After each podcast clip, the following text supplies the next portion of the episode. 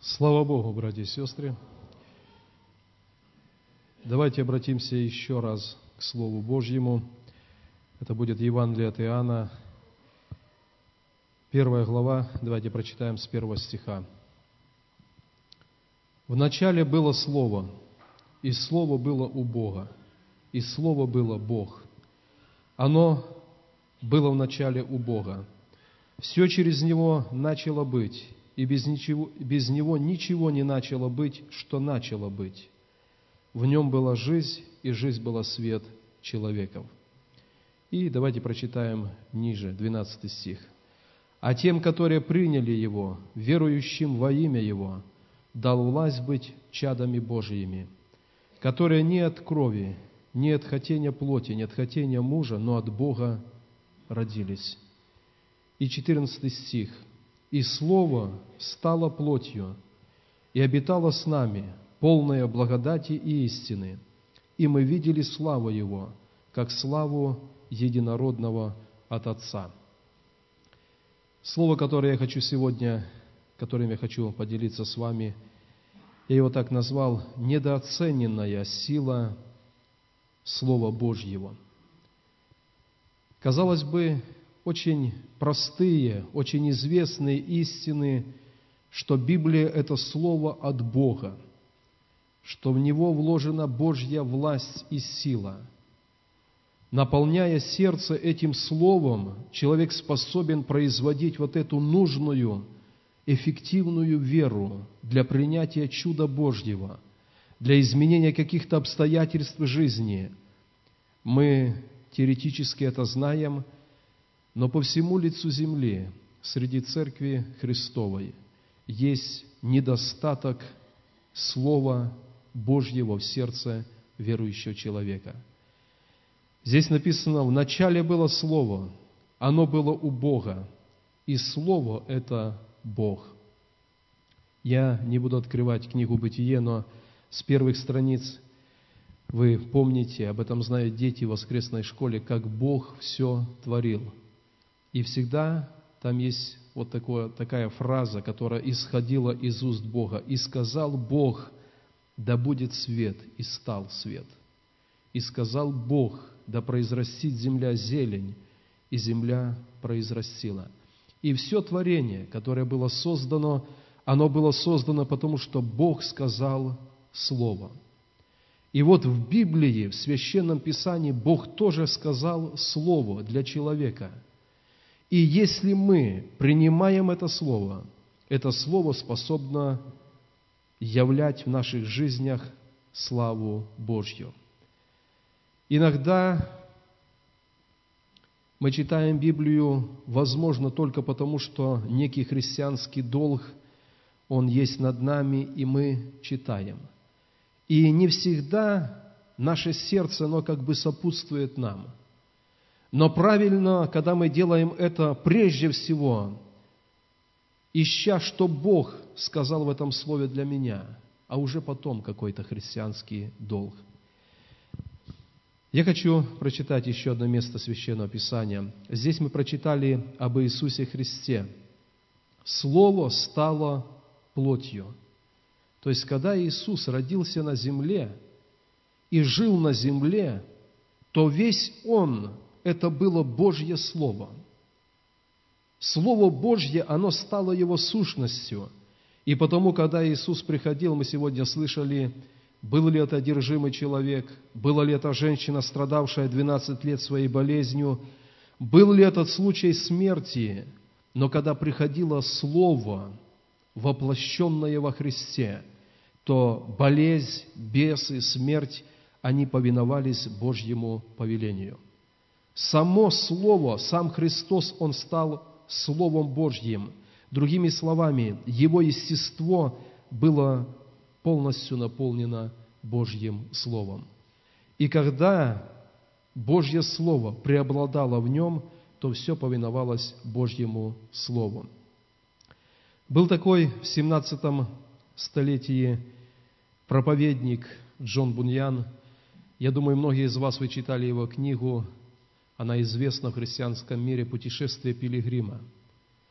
Бог ему открыл в прообразах, в аллегории, что значит путь христианина на земле, в землю, э, в землю обетованную, да, в небесную страну. Но это был человек, который настолько сильно в своей жизни он полюбил Божье Слово. Он его читал, он пытался, чтобы его жизнь, она наполнилась этим Словом, и это Слово отобразилось в его жизни. И когда его не стало, он умер в возрасте 60 лет, когда его не стало, один из его учеников, вспоминая о нем, сказал, это был человек, если бы вы его кололи, его тело в любом месте, из него бы потекла кровь, пропитанная Божьим Словом. То есть он не нашел э, другого как бы выражения, но этим сказал, что он весь был наполнен Словом Божьим. И когда он проповедовал среди бедных людей, угнетенных, тысячи людей собирались. Он построил дом молитвы, в котором, э, который мог вмещать четыре тысячи человек, и он не вмещал всех желающих. Люди шли слышать Слово Бога, сопровождаемое силой Бога, но все это было только потому, что человек был наполнен Словом Божьим. Евгений рассказал сон, да, э, в котором он увидел, что в церкви недостаток чистого, простого Божьего Слова. И на самом деле это так. Нам необходимо, чтобы Слово Божье, оно прибыло в нас. Давайте откроем Иоанна 15 главу. 15 главу, 7 стих, слова Иисуса Христа. Смотрите, как Он сказал однажды. «Если прибудете во мне, и слова мои в вас прибудут, то чего не пожелаете, просите, и будет вам. Тем прославится Отец мой, если вы принесете много плода и будете моими учениками». Я читал как-то этот стих, «Если прибудете во мне», ну, мы это понимаем, прибыть во Христе. Следующий вопрос, «И слова мои в вас прибудут, то чего не пожелаете, просите, и будет вам». Иногда, знаете, наверное, может быть такое состояние, когда мы пребываем во Христе, потому что Он нас родил, Он дал нам Дух Святой. Но слова Его в нас не пребывают. И иногда мы просим чего-то и не получаем. Если прибудете во мне, а слова мои в вас прибудут, станут вашей сущностью, станут внутренним вашим содержанием, то вы просите, и будет вам. И мы можем провести такую параллель. Христос когда-то сказал, «Дела, которые я творю, и вы сотворите, и больше этих дел сотворите». Но с другой стороны, «Я пребывал в Слове Отца». Если вы прибудете в Моем Слове, то просите и тоже будете получать просимое. Так необходимо, чтобы в жизни верующего человека Слово Божье, оно стало его сущностью – Церковь 21 столетия, она во многом уступает нашим предшественникам, у которых не было компьютеров, не было каких-то еще технических средств, но когда в их руки попадало Слово Божье, они его, можно сказать, они заглатывали Слово Божье. И оно становилось их сущностью. И когда они молились о чем-то, просили о чем-то, Бог отвечал на Слово, сокрытое в сердце – я бы хотел, братья и сестры, чтобы мы сегодня поняли, насколько важно, чтобы Его слова в нас прибыли. И Слово стало плотью, оно объединилось со Христом. И в нашей жизни важно, чтобы Его Слово, оно стало нашей сущностью. Мы говорим, что Христос, живущий в нас, и как Он проявится через нас, если слова Его в нас прибудут. Вот это выражение Тогда просите, чего не пожелаете, и будет вам. И может возникнуть вопрос, неужели чего не попросим, Бог будет отвечать, когда Его Слово прибудет в нас. Когда Его Слово прибудет в нас, все, что мы будем просить, оно будет по Его воле, из Его сердца, для Его славы. И здесь нету никакой, скажем так, загадки, никакой путаницы. Если слова мои вас прибудут, просите, чего пожелаете – и будет вам. Ниже написано, Отец прославится, когда вы принесете много плода. Это плод чьего-то покаяния, освобождения, исцеления, исцеления разбитого сердца духовно и так далее, просите, и дано будет вам, когда слова мои в вас прибудут. Давайте прочитаем еще несколько мест Священного Писания. Ветхий Завет давайте посмотрим. Книга Иисуса Навина, первая глава. Вы уже пом- знаете, о чем я буду читать, да? Первая глава, восьмой стих.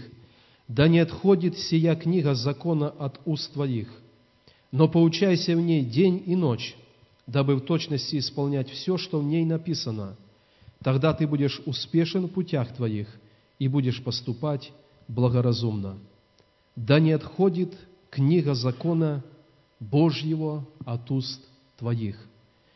То есть наши очи и наши уста очень важны, чтобы Слово Божье прибыло в нас. И вот когда оно прибудет в нас, Иисус говорит, просите, и дано будет вам. Иногда христианские фильмы, иногда они даже в кавычках христианские, иногда чья-то проповедь, удачная или не очень, мы позволяем им занять место чистого словесного молока в нашей жизни, да? Петр говорит, возлюбите чистое словесное молоко. От него вы вырастете во спасение. Иногда что-то, оно подменяет это чистое Божье Слово, и мы не возрастаем в познании Господа. Но Иисус говорит, если прибудете во мне, если слова мои в вас прибудут, вы будете просить, и вы будете получать. И наша молитва к Богу, наше желание, чтобы мы стали одним с Божьим Словом. Наше естество было наполнено Божьим Словом. Давайте прочитаем также Второзаконие, 11 глава. Книга Второзакония, 11 глава, с 18 стиха. «Итак, положите сии слова мои в сердце ваше и в душу вашу». И дальше посмотрите. «Навяжите их в знак на руку свою, да будут они повязкой над глазами вашими. И учите им сыновей своих, говоря о них, когда ты сидишь в доме твоем, и когда идешь дорогою, и когда ложишься, и когда встаешь, и напиши их на косяках дома твоего и на воротах твоих, дабы столько же много было дней ваших и дней детей ваших на той земле, которую Господь клялся дать отцам вашим, сколько дней небо будет над землею. И ниже написано, Бог говорит, если заповеди мои прибудут в тебе, то я дам тебе благословение, и перечисляются эти благословения. И это тоже подтверждение, если слова мои в вас прибудут, то вы будете иметь благословение.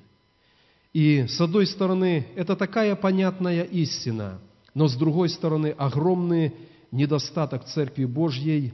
Церковь не читает, как должна читать Божье Слово. Давайте откроем Новый Завет, Деяния апостолов, еще одно место Писания. Шестая глава. Когда в церкви однажды возник спор в первой церкви, там тоже были люди, и тоже было место каким-то несогласием, но действовал Дух Божий, и приходило решение, которое выравнивало движение первой церкви. И давайте мы прочитаем третий стих и четвертый. Когда люди посчитали, что пища неправильно распределяется между нуждающимися, возникло какое-то брожение, спор, и апостолы говорят в третьем стихе, «Итак, братья, выберите из среды себя семь человек из изведанных, исполненных Святого Духа и мудрости, их поставим на эту службу, чтобы подаяние было распределяемо по нужде каждого, чтобы была справедливость и так далее. И четвертый стих. «А мы постоянно прибудем в молитве и служении Слова». И я говорю сегодня не о молитве, можно прочитать этот стих, «А мы постоянно прибудем в служении Слова». Первая церковь Люди, которые ходили с Иисусом и видели, как Бог проявлялся через Него, они понимали, чтобы Бог проявлялся через них таким же образом, надо прибыть в Слове. И когда пребывали в Слове, тогда Бог читаем Деяния апостолов, там были тоже воскрешения, там было освобождение от бесов, там люди, которые были глубоко погравшие в оккультизме, Бог им давал рождение свыше. Но мы прибудем постоянно в служении Слова. Когда человек даже молится, но не имеет достаточного соединения со Словом Божьим, его духовность иногда приводит к заблуждению, к ереси. И Слово Божье является тем балансиром, отвесом, который удерживает нас в правильном направлении к Богу. Для проявления духовных даров, которые Бог дает обильно, наделяя церковь, для того, чтобы они правильно распределялись и были в употреблении, необходимо Слово Божье. И Иисус говорит, если прибудете во мне, если мои слова, они станут частью вас, вашей сущности, вы будете просить, и я дам вам. Пусть Бог благословит, чтобы мы слышали сегодня слово о вере, и Писание говорит, вера от слышания, а слышание от Божьего Слова. И мы понимаем, что в любом случае мы, как дети, приходим к Богу с тем, что есть, и Он уже вкладывает в нас веру. И чтобы эта вера возрастала и была родственной Божьей благодати, то Иисус говорит, если слова мои у вас прибудут. Пусть Бог благословит. Давайте поднимемся, и мы помолимся сейчас.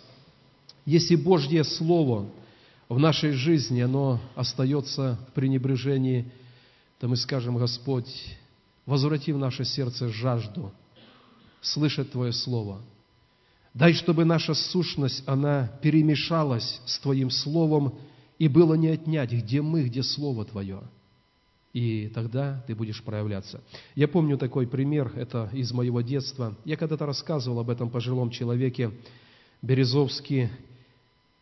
Он много отсидел за Слово Божье в тюрьме, но он был пропитан Словом Божьим. И когда молился кто-то и не имел ответа, молился этот пожилой человек, ему уже было около 90 лет, и Бог давал ответ. И, наверное, тоже никаких сложных там путей, вариантов.